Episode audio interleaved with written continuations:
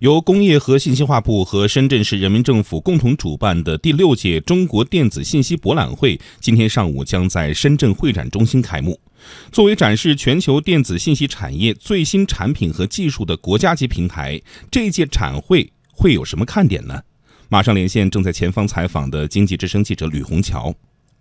好的，本届博览会以“智领新生活，会享新时代”为主题，可以看出是突出了“智慧”两个字。那博览会现场已经打造了超过五千平方米的人工智能专馆，包括科大讯飞、联想、未来汽车等大批人工智能相关企业已经在展馆里布置妥当了。那这些企业有的已经深耕人工智能多年，在展会上他们会不会发布一些有突破性的产品？那我想这是看点之一。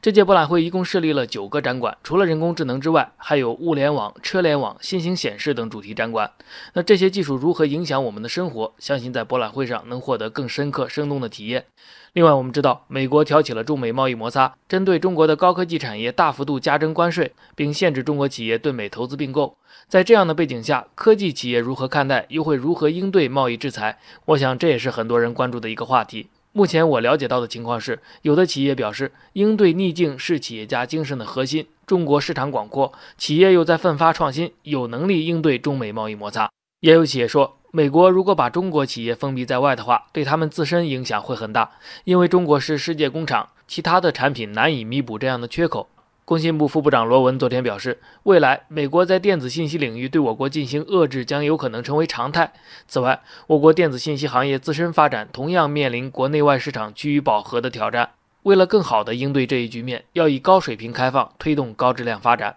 一是要抓好国际化研发合作，鼓励企业全球配置和利用创新资源；二是要抓好国际化投资并购，对接全球贸易投资规则新变化；三是紧抓“一带一路”建设机遇，拓展电子信息领域贸易多元化新空间。我刚刚拿到的博览会日程安排里也有多场论坛峰会，比如数字经济前沿论坛、人工智能行业企业家峰会等。政府、行业协会、企业等多方人士应该也会就这个话题展开讨论。那么，我也将及时发回相关报道。